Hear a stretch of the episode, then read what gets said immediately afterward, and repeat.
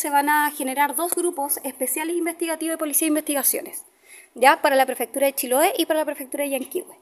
Eso nos va a permitir tener grupos enfocados netamente en esclarecer e investigar homicidios en la región. Eso es la primera noticia.